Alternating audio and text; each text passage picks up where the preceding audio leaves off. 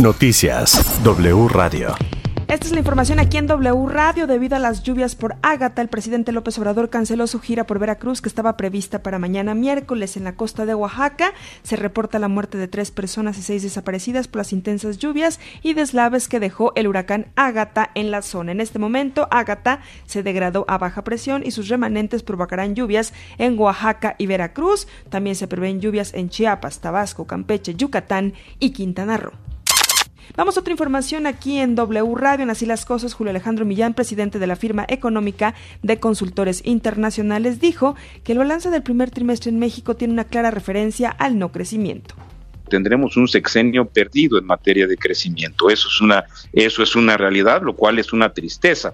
Eh, eh, eh, o sea que, digamos que el desempeño de este primer trimestre, aunque parece que no está tan mal en la economía real, pues comparado con lo que está pasando en el mundo sí parecería que no, que no nos está yendo tan bien.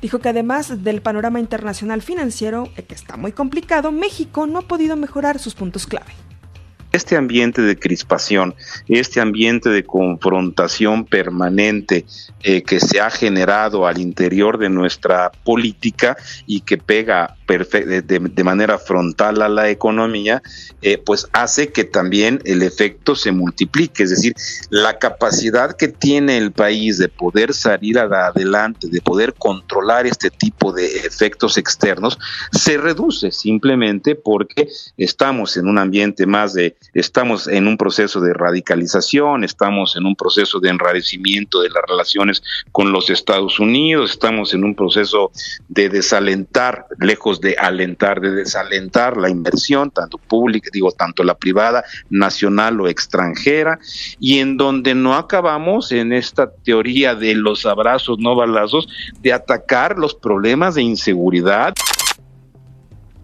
En Uvalde, Texas, se preparan los funerales de los niños y niñas asesinadas en la primera, en la primaria la semana pasada. Hoy comenzaron los primeros dos funerales con oraciones en silencio, familiares y amigos que acompañan precisamente a todas estas familias que están sufriendo esta tragedia y todo en medio de los fuertes cuestionamientos sobre la actuación de la policía para contener al asesino.